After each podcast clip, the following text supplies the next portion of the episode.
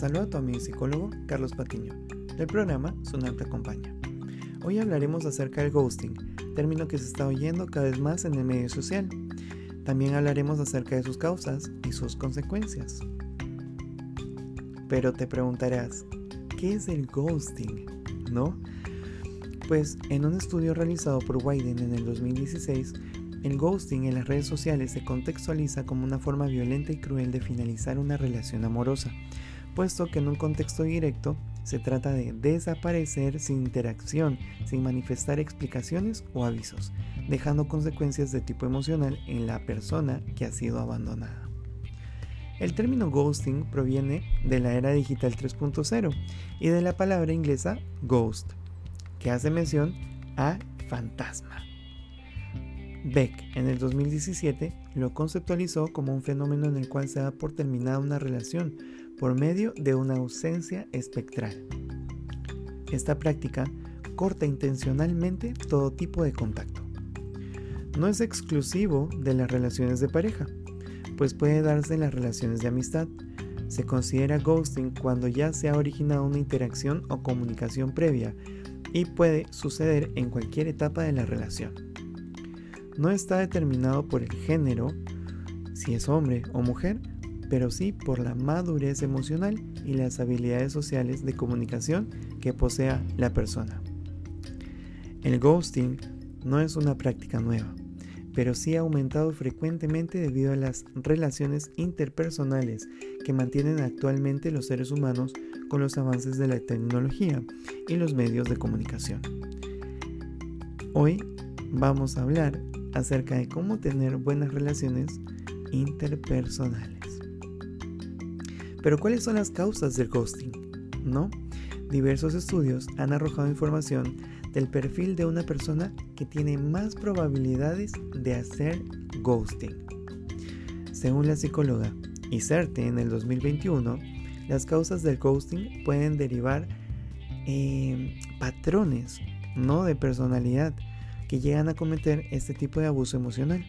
Los patrones que suelen causar el ghosting son la baja autoestima, el haber sufrido de ghosting anteriormente, tener dificultad para gestionar las emociones, tener una personalidad narcisista, agresiva o tímida, tener dificultades o problemas psicológicos y la ansiedad social que suele manifestarse con más frecuencia en personas jóvenes. Vamos a hablar acerca de las consecuencias del ghosting. Las consecuencias del ghosting tienden a ser destructoras en personas que padecen de baja autoestima, ansiedad o depresión, debido a que no hay una respuesta sensata ante el evento que justifique la desaparición de otra persona. La ley del hielo puede ser una táctica que hasta es considerada como cruel, no como crueldad emocional. Estas consecuencias van a depender de lo importante que haya sido la persona que haya hecho el ghosting. Si era una relación de poco tiempo de conocerse, el acto no va a representar más que una molestia leve, que se puede superar inmediatamente. Pero si era una relación romántica o de amistad íntima, puede llegar a tener un impacto notorio con tristeza y angustia.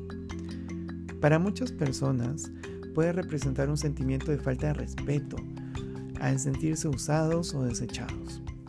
Además, si la persona no sabe gestionar sus emociones, el acto del ghosting refuerza las distorsiones cognitivas y las creencias negativas que se posea y se interprete como un acto merecido basado desde un sentimiento de culpa. Otra de las consecuencias del ghosting es que cerrar el ciclo la ruptura con esa persona se hace más difícil debido a que se desconocen las causas o motivos de la misma, lo que lleva a cuestionar constantemente qué es lo que ha podido pasar. En el siguiente capítulo vamos a hablar acerca de los tipos de ghosting y cómo actuar si es que nos hacen ghosting.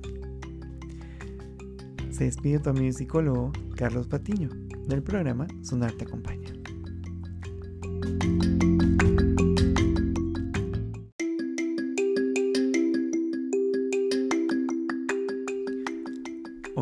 Te saluda tu amigo psicólogo Carlos Patiño del programa Sunar te acompaña. En el episodio anterior hablamos acerca de lo que era el ghosting y cuáles eran sus consecuencias. En este episodio hablaremos sobre los tipos de ghosting y cómo actuar si eres víctima del ghosting. Empecemos. En el 2020, Pinzón hace mención que para llevar a cabo la realización del ghosting, esta se puede realizar de diferentes maneras, pero va a reconocer dos de ellas. Veamos cuáles son estos dos tipos de ghosting. El primero es el mini ghosting, que hace referencia a que las conversaciones se vinculan de manera tardía y casi siempre inician con el mismo integrante, que es quien acaba siendo la víctima del ghosting. Es decir, una persona va a escribir constantemente y la otra persona va a responder tardíamente. Por otro lado, existe también el ghosting pasivo, que cuando se generan y se planean algunos encuentros, estos empiezan a ser cancelados con anticipación por parte del emisor. Y aunque se mantiene el refuerzo de la conducta que genera un like en las fotos del receptor, no se genera ningún tipo de conversación. De esta manera, digamos que el emisor pues se mantiene presente, se mantiene constante, ¿no? Y nunca llega a ejecutar el acto de presencia. Por otro lado, te voy a compartir qué es lo que hay que hacer cuando una persona sufre de ghosting. Lo primero es que hay que reconocerlo y evitar falsas esperanzas o expectativas de caer en una situación similar posteriormente.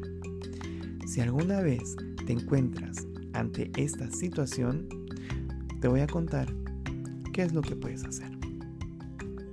Evita justificar el por qué la otra persona te hizo ghosting y por qué cortó todo tipo de comunicación. Tener una buena autoestima te ayudará a analizar la conducta de la otra persona y poner autolímites basados en lo que mereces. Y no reduciendo el valor significado que se le da o se ha otorgado a la otra persona. No generalices esta actitud con otras reacciones afectivas. Si crees que necesitas ayuda para superar esta situación, también es recomendable pedir la ayuda de un psicólogo o un especialista para que te ayude y facilite la evaluación de esta situación así como también te pueda brindar herramientas necesarias y científicas para superar esta ruptura. Pues qué interesante este tema, ¿no? Hoy en día por eh, la interacción que se tiene con las redes sociales, se puede dar muy a menudo el conocer personas a través de distintas plataformas de interacción digital. Y esto es algo que puede suceder. Hasta aquí el tema conmigo. Se despide tu amigo y psicólogo, Carlos Patiño. Sonar te acompaña.